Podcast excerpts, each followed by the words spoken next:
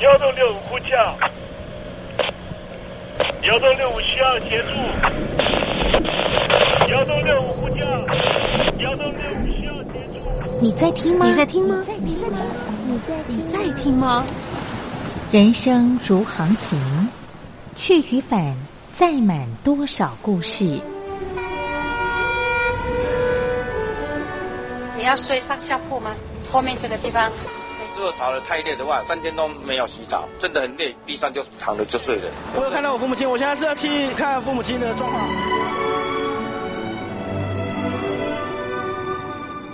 聆听故事湾，让每个故事找到属于自己的码头。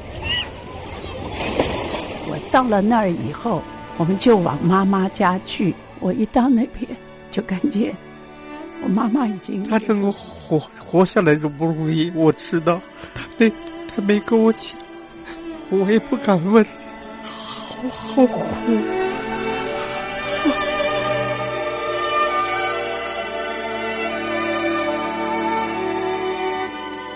聆听故事湾，聆听故事湾。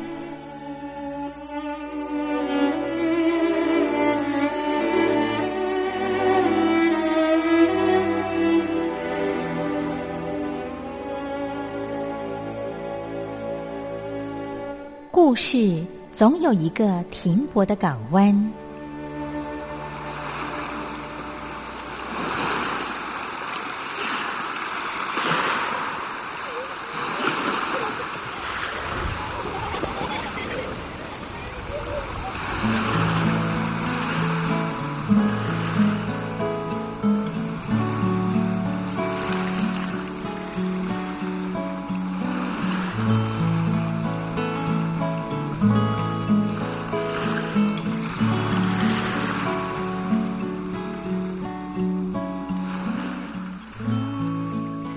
三四五六七七六五四三二一，大陆听众朋友您好，我是您的好朋友东山林，在台北问候您。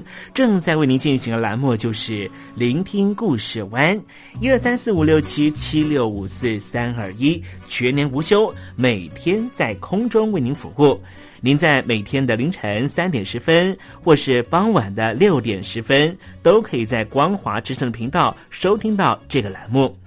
聆听寰宇趋势，不用太多解释，因为聪明的你心中自有诠释。亲爱的听众朋友，我们的节目早晚各一次，听众朋友你可以选择最适宜的时间，和东山林共度这短暂的五十分钟的时光，就在光华之声的频道空中相见。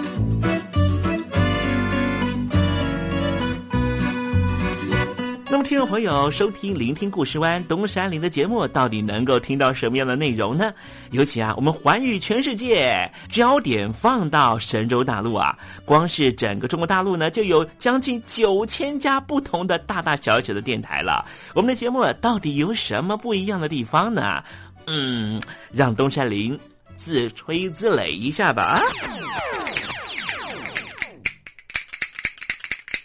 宫中频道何其多，赵钱孙李挺能说。热点平地上直播，仔细听来差不多。直播室外领导多，你说他能怎么说？开场才说茶黑窝，碰上土狼不敢摸。主播低头翻翻稿，导播左右反复搓，想到孩子泪婆娑。好了好了，都别说，且听东山林怎么说。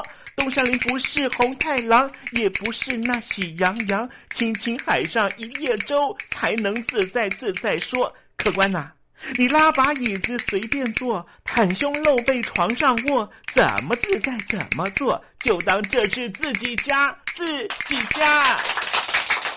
睁大眼睛，show time！Hello，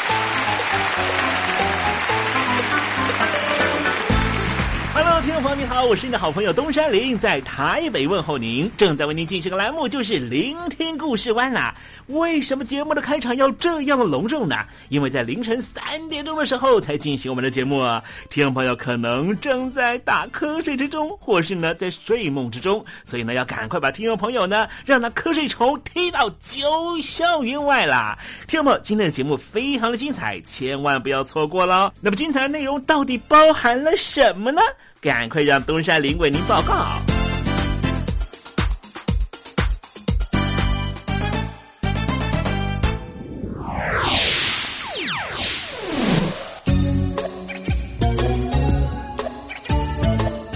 星期三，星期三，猴子去爬山。今天在节目里面，我们来谈谈啊，这个美国和印度方面结盟，似乎有一个假想敌啊。那么这个假想敌呢，嘿，大家可能呢都猜出来了，也许呢也让我们的听众朋友相当的紧张。难道呢这个北京当局呢，嘿嘿，是不是一定要走向一个相互呢跟邻国呢啊比较紧张的关系，才能够证明自己呢已经站起来了啊？好，待会儿在实证你懂得的环节里面，跟听众朋友谈谈。这样的话题，那么今天节目的下半阶段为您进行的环节就是怎么吃不食指。Sunday, Monday, Tuesday, Wednesday, Thursday,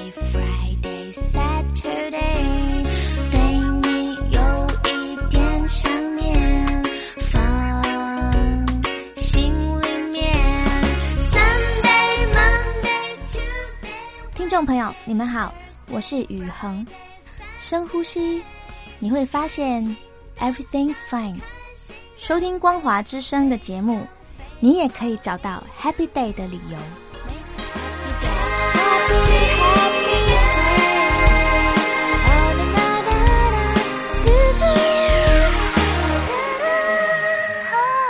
现在，请习近平同志讲话。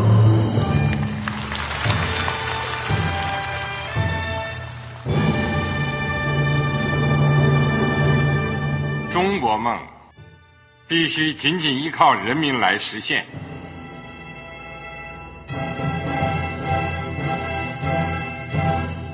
好国民得关心家事、国事、天下事。呃，谢谢发言人。我们注意到啊，现在那个外面有很多关于前中央政治局委员周永康的一些消息和报道。我不知道发言人对这个事情有没有什么可以呃透露、可以披露的。国家对于公事啊。不是什么东西都要公示的。我只能回答成这样了，你懂的。那么作为天津市来说，每年要偿还的这个公路建设的贷款量有多大？哎，这个郝国民，这个偿还的得回避时政敏感议题。因为他这个这个事儿，我就不好再说太细。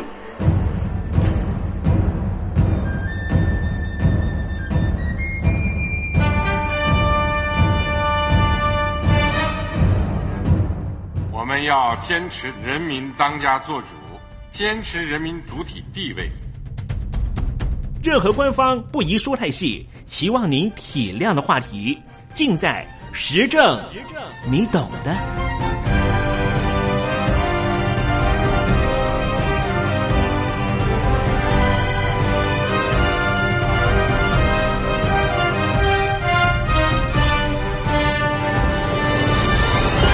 我只能。回答这样了，你懂的。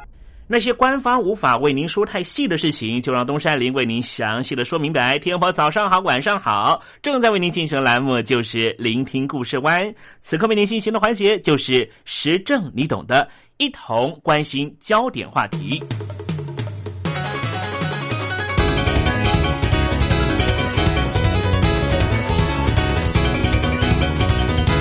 为了应北京当局所谓的和平崛起，美国方面做了许多的努力。北京当局的一带一路讲的是经济，希望在印度洋的一系列国家里面找到盟友；二方面呢，也希望呢石油的运输渠道不会受到任何的阻碍。然而，在印度洋上面最重要的国家就是印度了。印度跟中国大陆方面还有边界方面的问题。也因此，北京当局也和新德里的敌对国家，也就是孟加拉和巴基斯坦保持非常绵密的关系。因此，北京当局和新德里之间也有一些矛盾状况。与此同时，我们看到了华府方面跟新德里达成了新一步的军事合作的关系。美国国务院方面日前批准了出售印度守护者无人飞机，这是美国首度出售这一款无人机给非北约组织的成员国。获得这一批无人机，能够大幅的提升印度对于印度洋的监视能力，也让美国和印度的军事合作关系更加的升温。印度在一九四七年脱离英国独立之后，首任总理尼赫鲁在外交行为上面实施的是不结盟政策，不和任何大国团体来结盟，因此拒绝美国提出的共产主义是世界最大威胁的战略判断。在一九六二年的时候，印度和中共爆发了边界战争。在印度作战失利的情况之下，印度的选择是什么呢？选择和当时北京关系非常不好的莫斯科展开密切的交往关系，并且获得了莫斯科的军事支持。因此，莫斯科当局和新德里两国在一九七零年代签署了涵盖军事领域的印苏友好和平条约。因此，在冷战时期的时候，印度和美国的关系并不好。苏联解体之后，美国和印度的关系稍有起色。不过，在一九九八年五月刚上台不久的印度人民党，不顾美国的反对，实施一连串的核子试爆，导致于当时担任美国总统的克林顿下令对印度实施制裁，让美国和印度关系再度冷冻。两千年的时候，小布希总统上台，基于战略和经贸因素，美国政府开始强化和印度发展军事和经贸的交流关系。小布什总统在两千零六年还访问印度，并且多次称两国是战略伙伴的关系。经过了这一番的折腾，两千零八年，美国和印度终于签订了核能合作协议，并且达成了非常重要的共识。印度可以在不签署核不扩散条约的情况之下，为他们国家内部的民用核能工业来向美国索取核燃料和技术。不过，这前提是印度必须将民用和军用的核能设施分开，并且必须要接受国际原子能组织的监督。两国的合作可说是一步一脚印。时间来到了两千一六年的四月份。美国和印度两国军方签订了后勤交流备忘录。根据这项协议，美国和印度两国部队日后可以利用对方的军事基地进行后勤补给和维修的工作。这象征美国和印度军事合作关系已经加速升温。美国和印度两国不光是在军事合作是越来越密切，印度也开始向美国购买武器。就在小布什总统两千零六年访问印度之后，并且定义出美国和印度是战略伙伴的关系。因此，在两千零七年的时候，印度就采购了第一批六架 C 幺三栋 J 的军用运输机。两千零九年的时候，印度还采购了八架 P 八海神式海上巡逻机。被称为是 P 八 I，也就是专门为印度所生产的，而成为了 P 八第一批的外销国。换句话说，这一款的海神式的海上巡逻机是美国第一次卖给外国的国家，就是印度。二零一零年到二零一一年之间，印度又向美国采购了八十亿美元的武器，项目包括了十架 C 幺拐的军用运输机。以及一百四十五门 M 拐拐拐一五五厘米的榴弹炮，还有二十一枚的鱼叉反舰飞弹。二零一五年的时候，印度再度的向美国采购了二十二架阿帕奇攻击直升机和十五架的奇努克运输直升机。时间来到了二零一七年的六月份，美国国务院方面批准出售给印度二十二架 MQ 九 B 的无人机。这款无人机不光是在天空上面监视敌方的行动，甚至可以直接发动攻击。因为这款无人机的机翼下面可以挂两个武器的挂架，挂载飞弹，并且能够搭配长达四十八小时的制空飞行时间，绝对能够强化印度军方监控海洋上任何有敌方的船舰，只要接近印度的领海，会立刻就被发现。美国的达索公司发表过一款全新的战机，叫做标风，在二零一二年的时候，也获得了印度中型多功能战机的订单。并且提供印度一百二十六架战机。原本印度渴望成为标风战机的第一个外销国，但是因为价格和交机的保证谈不拢，印度最后只好采购三十六架的标风战机，而不是原来的一百二十六架。因为印度的空军未来五年仍旧有至少。一百架轻型战机的需求，因此美国的洛克希德马丁公司的 F 十六战机和波音公司的 F A 十八 E F 超级大黄蜂战机都有意要参与印度战机的投标。换句话说，未来印度的战机有可能也会采购美国的现役仍旧在服勤中的战机。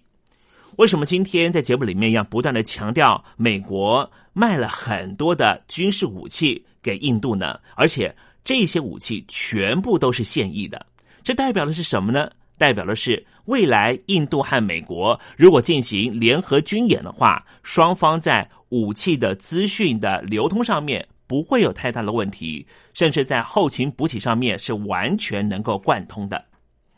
为了响应穆迪政府的来印度制造的相关政策，美国的航太厂商也愿意在印度设置战机的生产线。另外，印度的国产航舰也正在如火如荼的建造之中。由于印度过去他们在武器的采购上面大多还是跟莫斯科当局采购，可是现在印度海军对于现役的米格二十九 K 的战机性能不是很满意，因此有意采购其他国家的战机作为新航舰舰载机的飞机。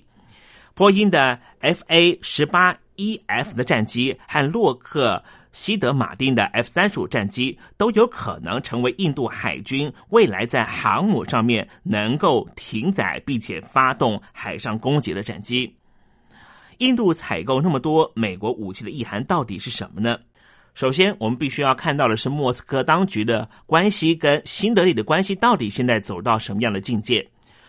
我们刚才讲过，这冷战时间呢，苏联是印度主要的武器供应国。印度军方百分之七十的武器都是采购于苏联，或是得到授权制造。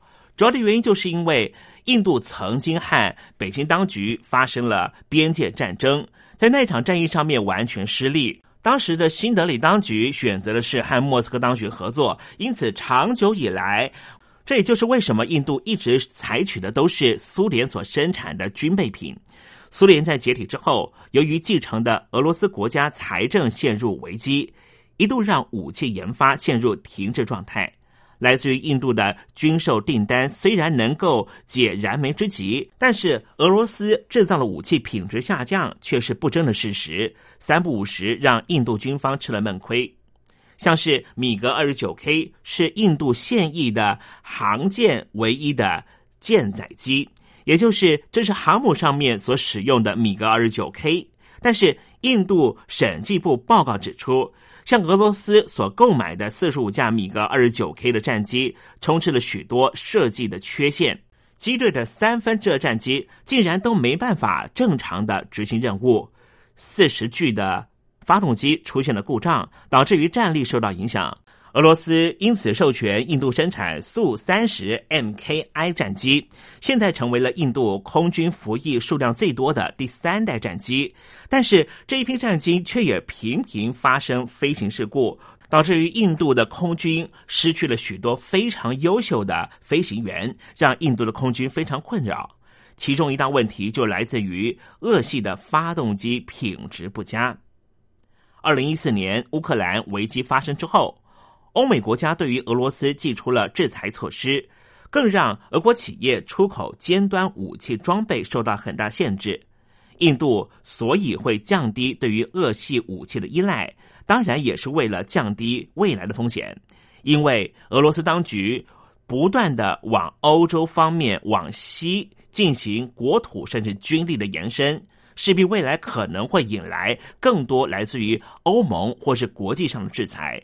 如果印度持续采取俄罗斯的武器的话，难保未来不会发生那所谓订单已经下给了莫斯科当局，但是莫斯科当局的所有的军备根本都送不出来。另外一个原因是什么呢？就是一九六二年印度和北京当局的边界战争失败之后，印度把中共视为主要国家安全威胁。最近二十年，中共的军事预算几乎每年以两位数字成长。另一方面，北京方面台面上讲的是一带一路的经济政策，台面下则是在推动珍珠岛链的战略，完全要深入印度洋，更让印度的忧虑感非常的深。为了对抗中共的军事威胁，印度不得不扩大采购美国武器。印度所采购的 P 八 I 海上巡逻机和 MQ 九 B 无人机，能够监视广大的印度洋。从美国所采购的 C 幺拐运输机，更能够增强对于中国大陆和印度边界，如果发生了边界问题的话，能够急速的把军力投入到边界地区，而获得这一些先进武器装备，就能够协助印度因应中共的军事威胁。印度出资了百亿美元，参与了俄罗斯 T 五零隐形战机的研发工作。随着中共的歼二十和歼三十一隐形战机陆续亮相之后，新德里当局把 T 五十战机视为是对抗共军研发中的隐形战机的利器。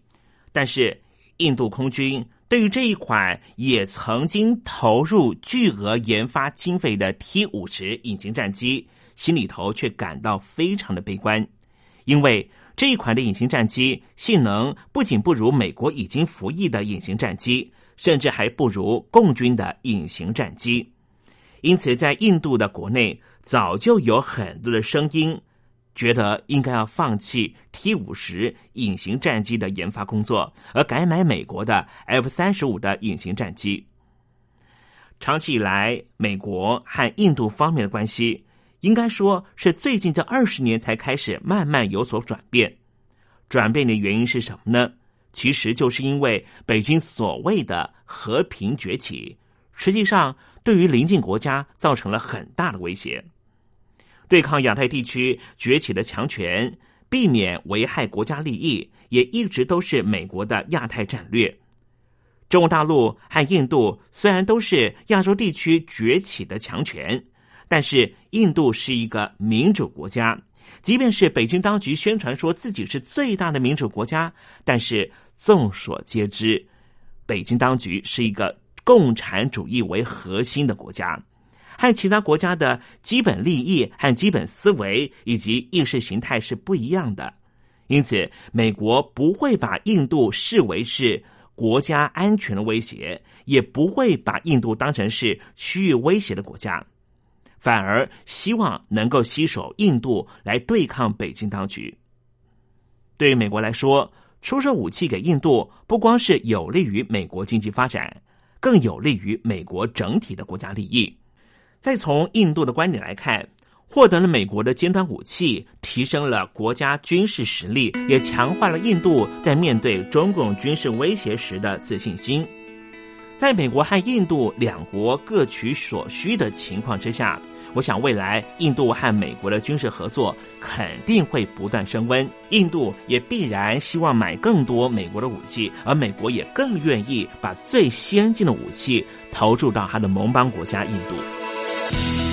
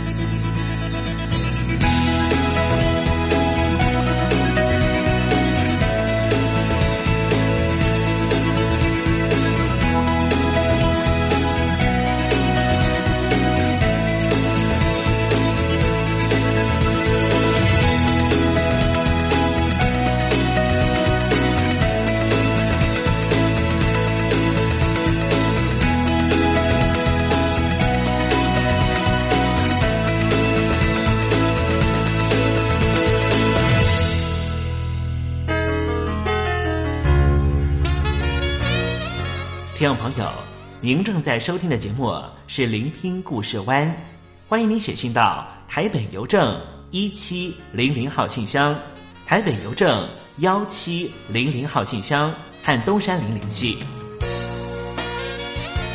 东山林就是东边的山里有只麒麟的东山林，东山林等候您的来信哦。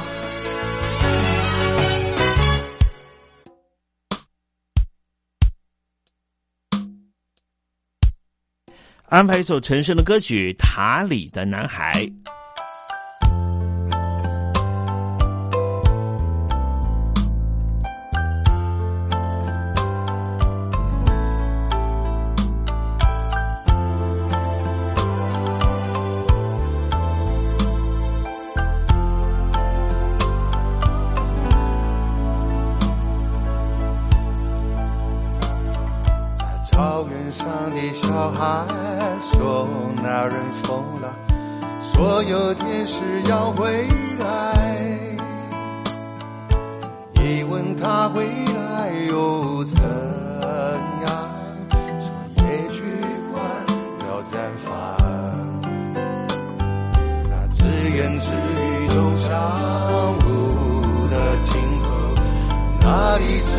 风吹过。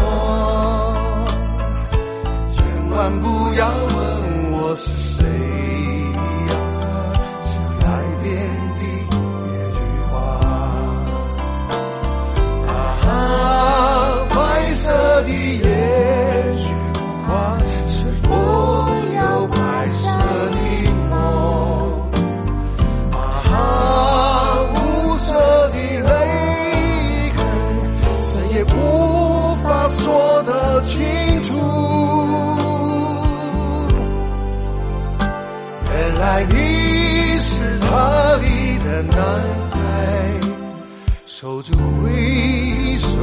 的孤独。原来以为已经要解脱，却在遗忘间梦见了他。我想我也许跟他一样也疯了。既然懂得他的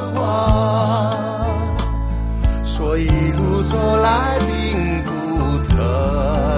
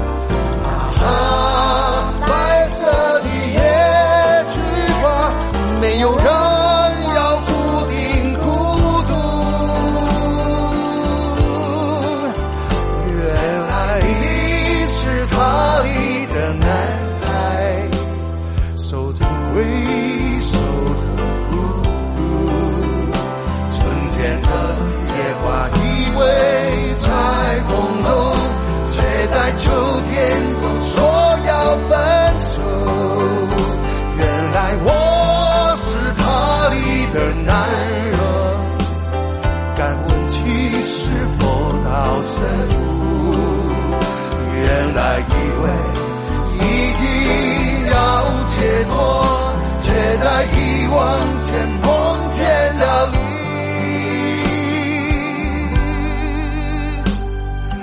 别问我已过了几个年头，这个只是的过客。说一路走来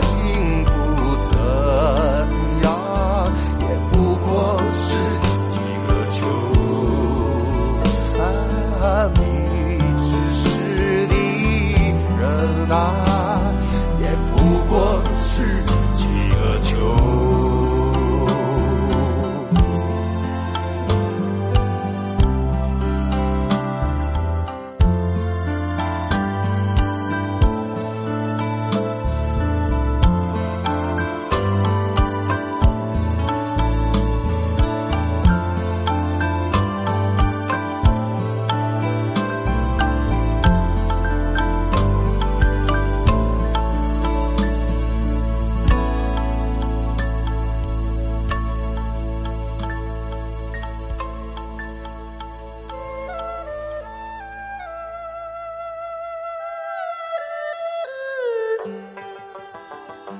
这是两岸中国人都喜欢的一首歌。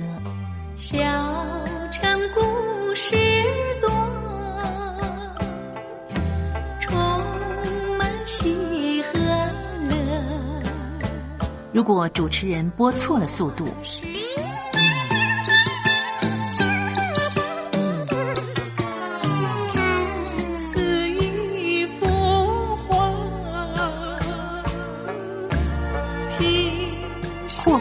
或慢的走调歌曲，都不是听众喜欢的。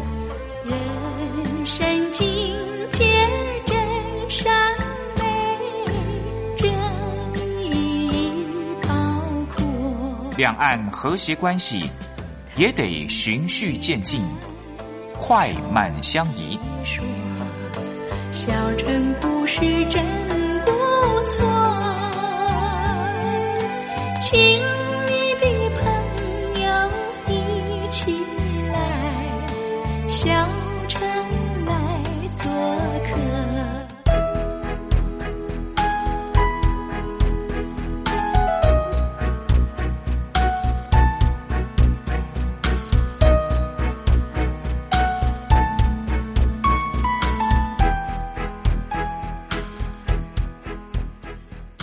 活中少不了知性的真，生活中少不了理性的善，生活中也少不了感性的美。光华之声，永远陪伴您，生活在真善美的世界。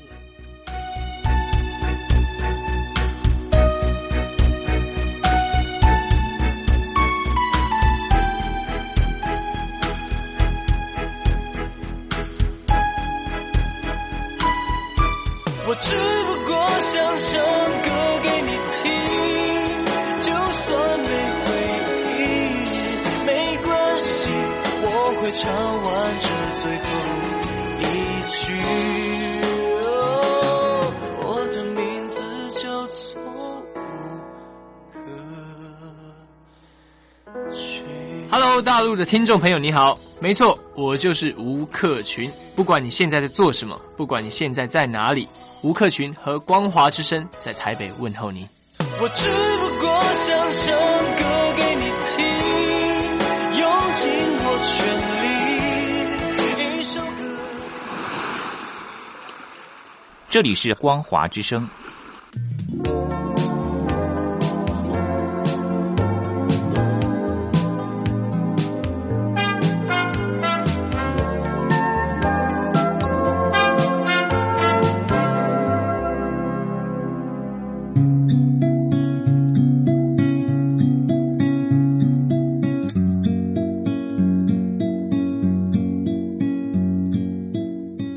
中国大陆有超过一千万名失智症患者，超过半数没有诊治，因为我们社会替他们贴上痴呆的标签。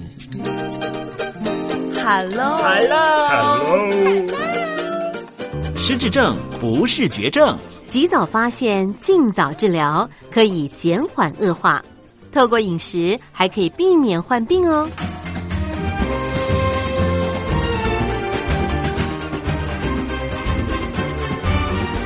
跟着东山林就知道怎么吃不失智。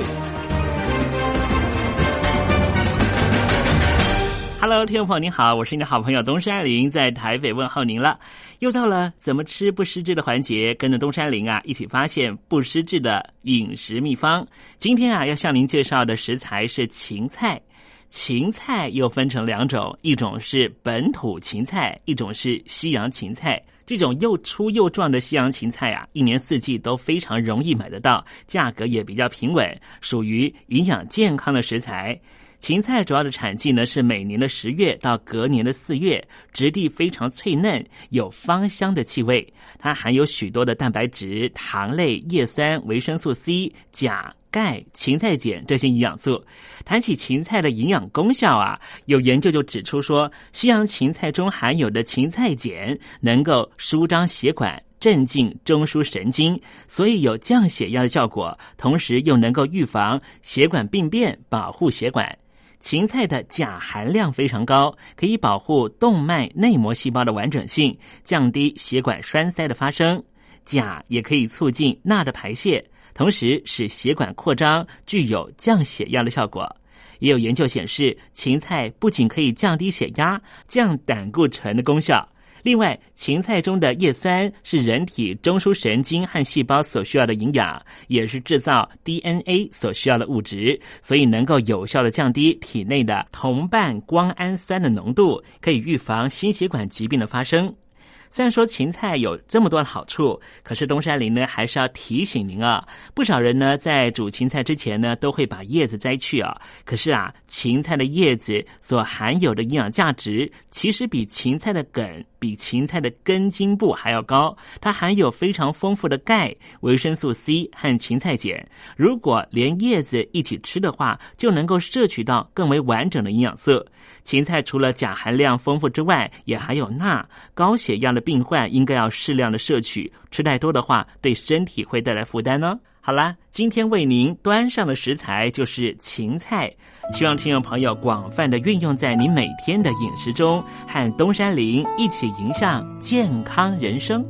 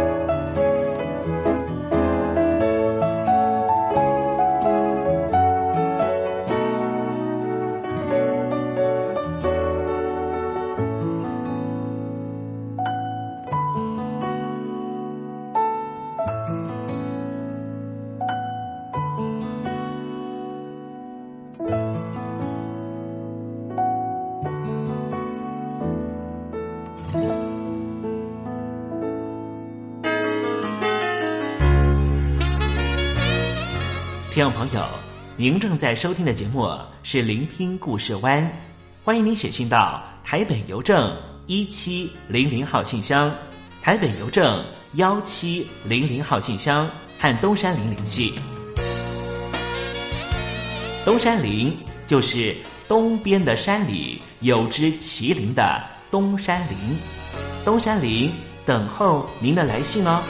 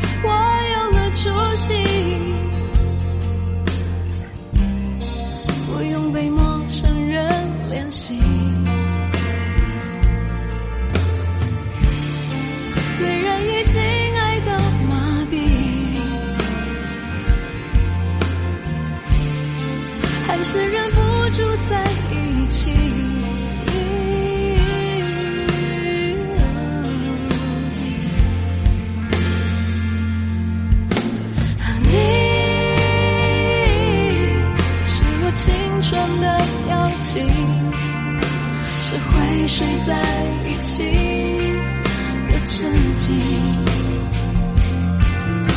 而我还有什么不满意？爱下去也是天经地义。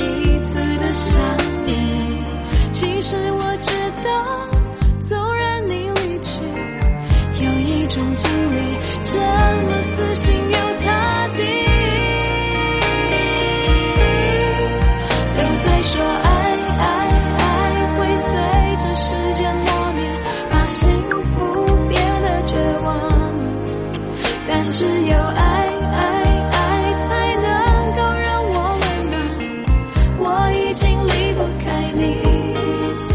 可是这树上都说